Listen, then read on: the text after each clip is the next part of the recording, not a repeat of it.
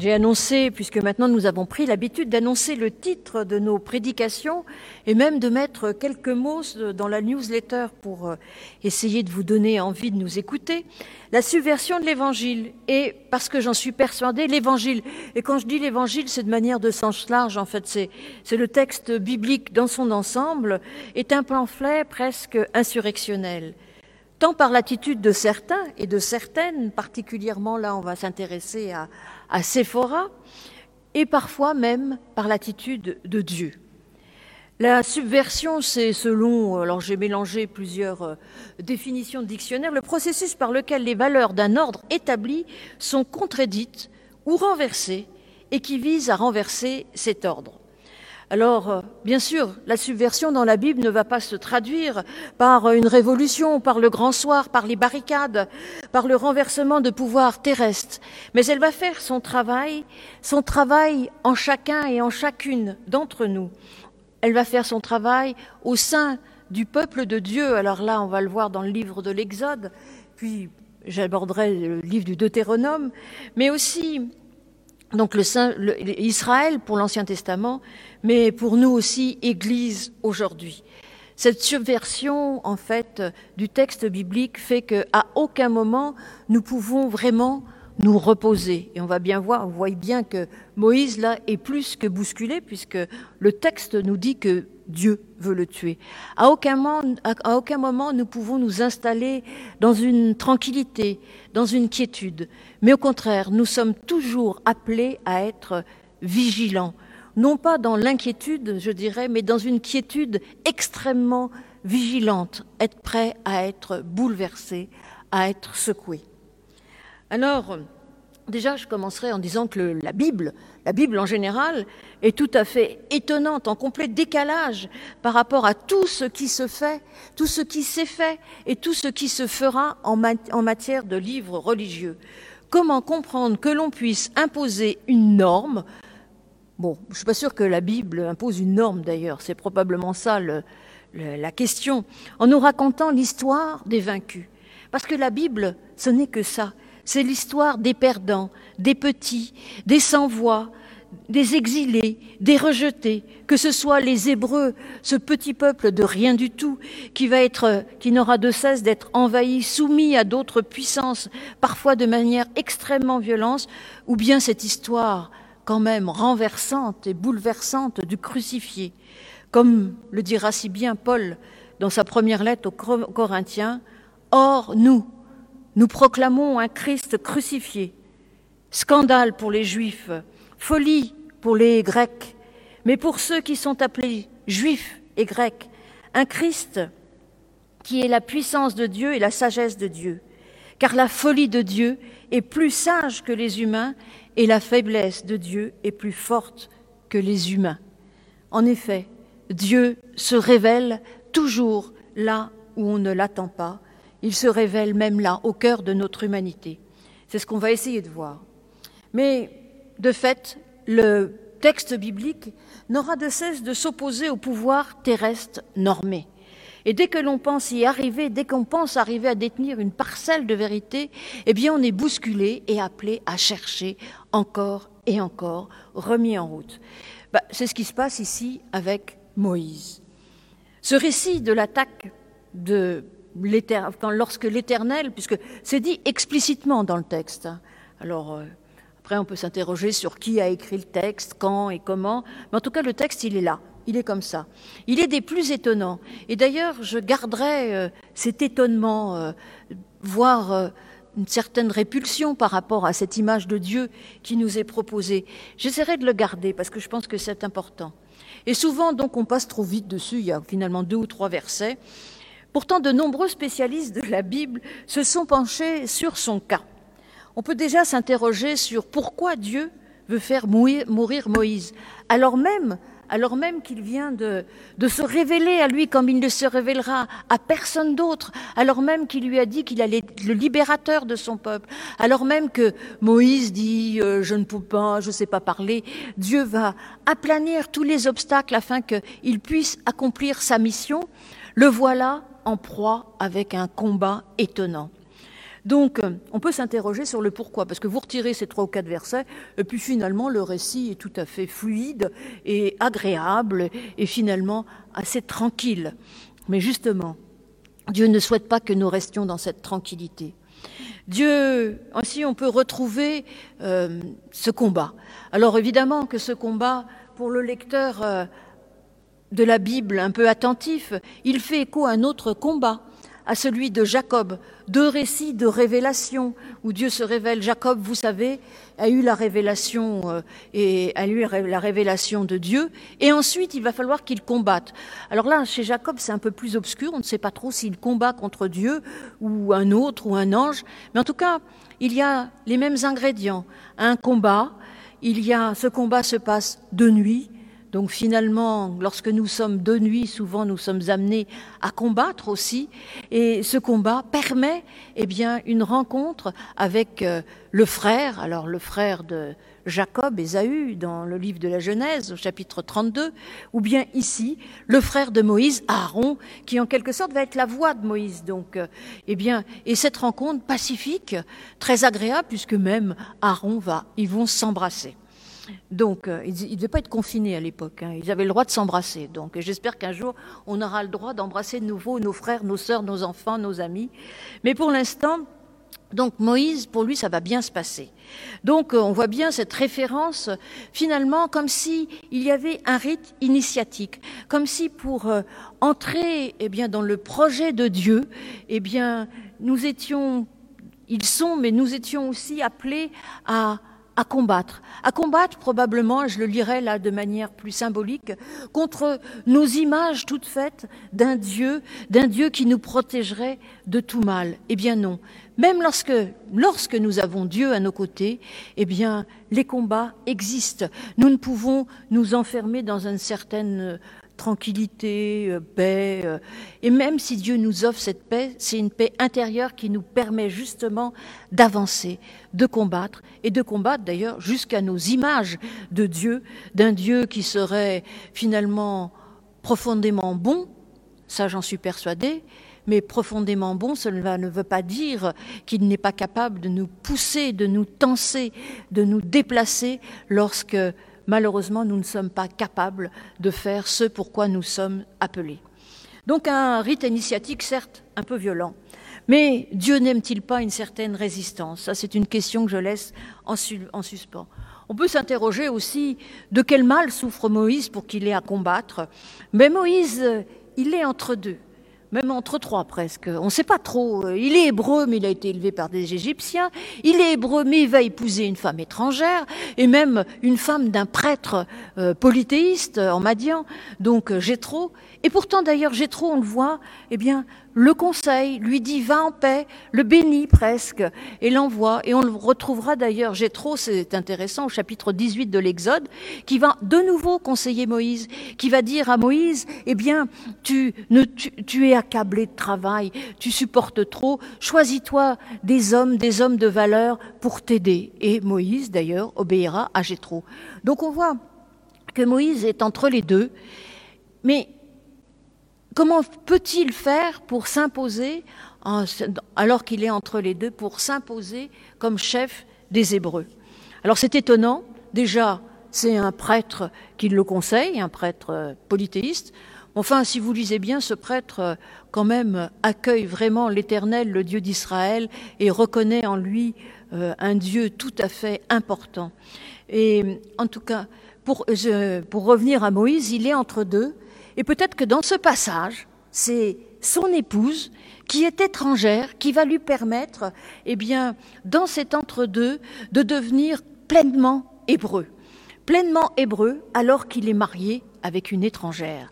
Alors ça, plus tard, euh, dans la Bible d'ailleurs, ce, mariage avec les étrangères va être condamné dans les livres d'Esdras et des Néhémie, et on voit qu'il y a d'autres moments dans le texte biblique qui viennent subvertir ces voies ces lois et qui viennent dire non, finalement, l'étranger, l'étrangère est indispensable au fait que nous soyons vivants et que nous puissions avancer dans notre existence. Indispensable dans ce peuple qui semble si fermé parfois, eh bien, il a besoin d'étrangères. Ici, Sephora, il y aura Ruth plus tard, il y en aura plein d'autres d'ailleurs, euh, des femmes étrangères et des étrangers, puisqu'il s'agit aussi de Gétro. Donc, maintenant, je vais m'interroger un peu à Sephora. Parce que pour réfléchir sur la subversion, je vous propose de voir en quoi elle est une femme subversive, puis ensuite une loi subversive, et ensuite encore, enfin, un Dieu subversif. Donc, en trois points. La femme subversive, bon, elle est plutôt transgressive en fait. Elle va transgresser parce que D'abord, elle comprend, c'est quand même étonnant, je veux dire, euh, Moïse, on ne sait pas, il pourrait combattre contre Dieu comme Jacob l'a fait, lutter. Bon, Moïse, là, il est très inexistant dans cette histoire. Et c'est elle qui comprend et qui va faire ce geste, ce geste assez violent d'ailleurs, où il y a du sang, puisqu'elle va couper en réalité le prépuce de son enfant, elle va le circoncire. Alors là, elle transgresse complètement parce que d'une part, les femmes n'ont pas vraiment le droit de circoncire et une femme étrangère encore moins. Double, donc double transgression. Mais elle le fait et c'est ce qui va sauver Moïse. C'est ce qui va faire qu'il va pouvoir accomplir sa mission, sa vocation. Parce que sinon, peut-être que Moïse serait mort. Et grâce à son épouse, une femme, une étrangère qui a transgressé les lois, qui a compris d'un seul coup, eh bien, il va pouvoir avancer. Il y a aussi évidemment dans ce récit quelque chose qui fait écho à ce qui se passera, puisqu'il s'agit des premiers-nés, le premier-né de Moïse, le premier-né de Pharaon, le premier-né de Dieu, qui est le peuple hébreu. Eh bien, et il va y avoir en effet du sang, le sang des agneaux qui vont protéger, en le mettant sur le linteau des portes, qui vont protéger les premiers-nés des Hébreux, alors que les premiers-nés des, Égyptiens vont tous mourir, ça un peu plus loin dans le livre de l'Exode, comme si ce passage était une sorte de prévision, de dire avant ce qui allait se passer après.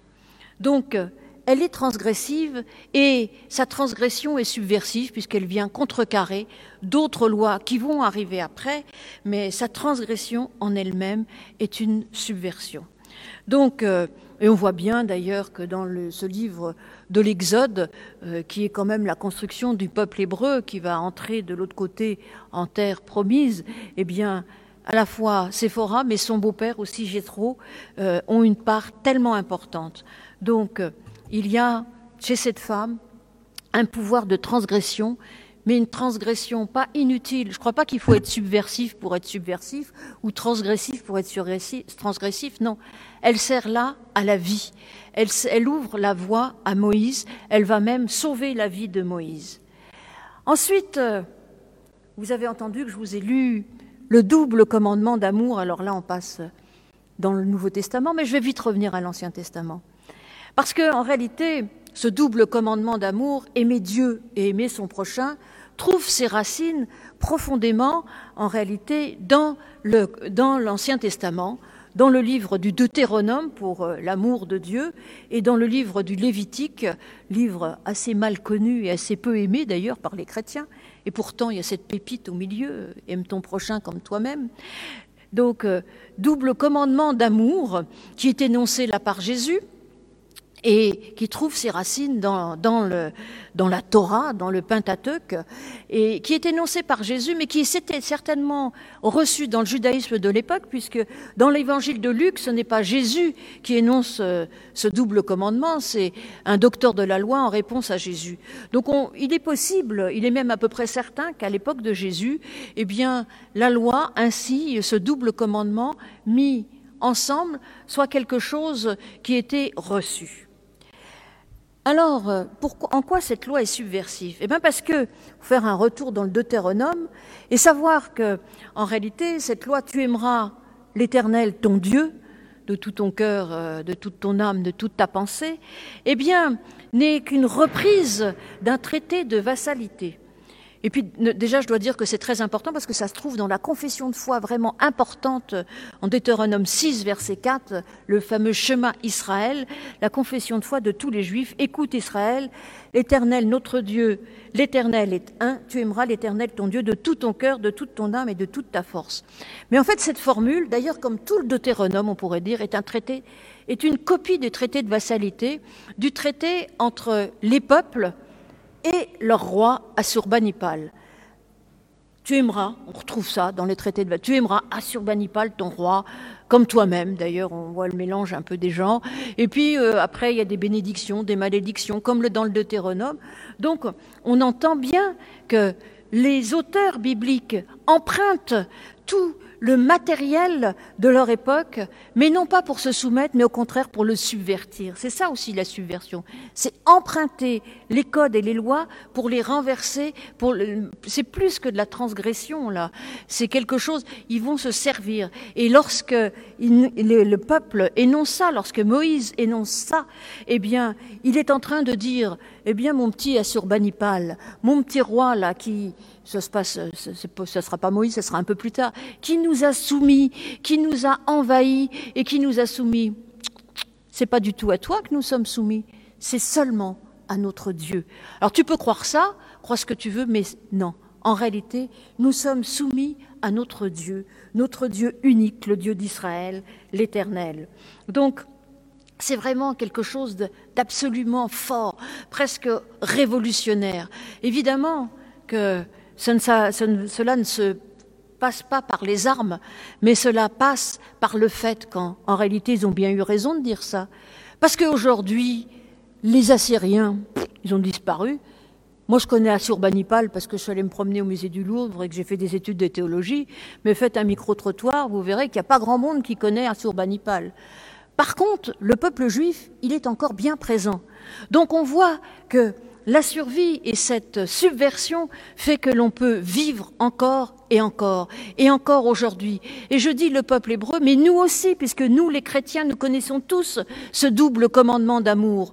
Eh bien, oui, en effet, cette subversion a permis la vie, la survie du peuple de Dieu. Et cela, c'est quelque chose que nous pouvons entendre. Alors ne passons pas forcément par les barricades et les armes, comme je vous dis, mais se servir de ce que nous donne pour le subvertir.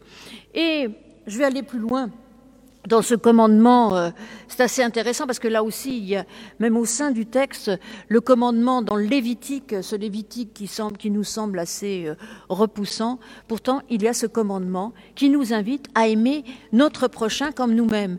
Et si on lit bien le Lévitique au chapitre 19, les versets 18 et 34, je vous invite à les lire chez vous, l'un parle d'aimer son prochain, le frère, le, celui euh, comment le fils de son peuple, donc euh, le prochain qui serait un peu comme moi en réalité, euh, comme soi-même. Mais plus tard, au verset 34, il dit Vous traiterez l'immigrant en séjour parmi vous comme un autochtone au milieu de vous.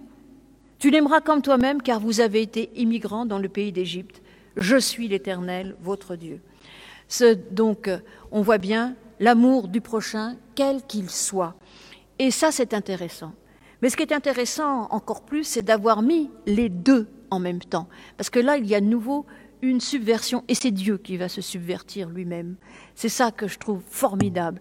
Et d'ailleurs, vous l'avez entendu, vous n'avez peut-être pas entendu, mais je le dis souvent, quand je lis la loi, à partir de ce que dit Paul dans l'épître aux Galates, lui, il va réduire ça uniquement au deuxième commandement.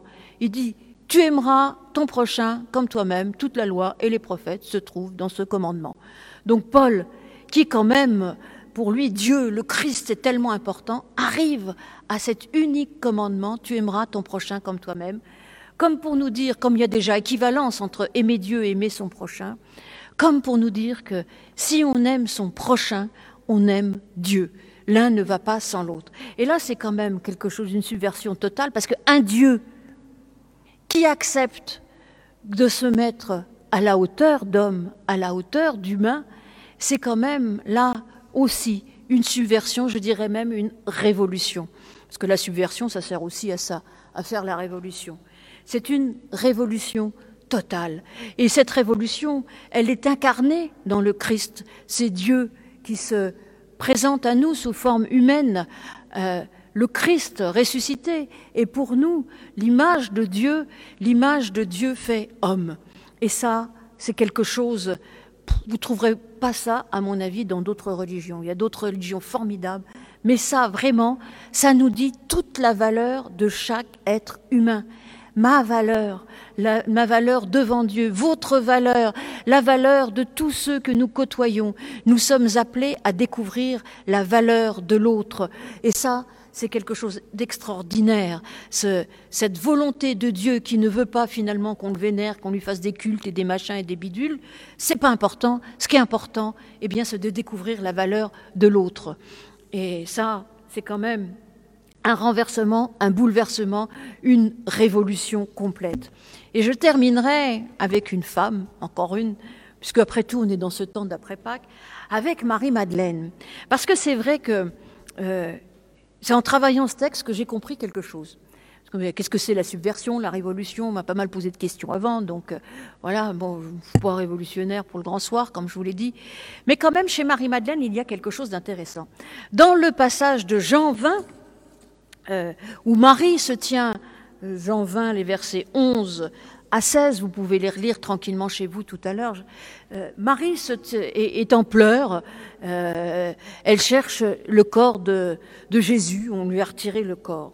Alors elle se penche dans le tombeau, elle voit deux anges qui lui disent Pourquoi pleures-tu? C'est intéressant parce qu'en quelque sorte, ils, ils vont l'amener à changer et à dire sa douleur.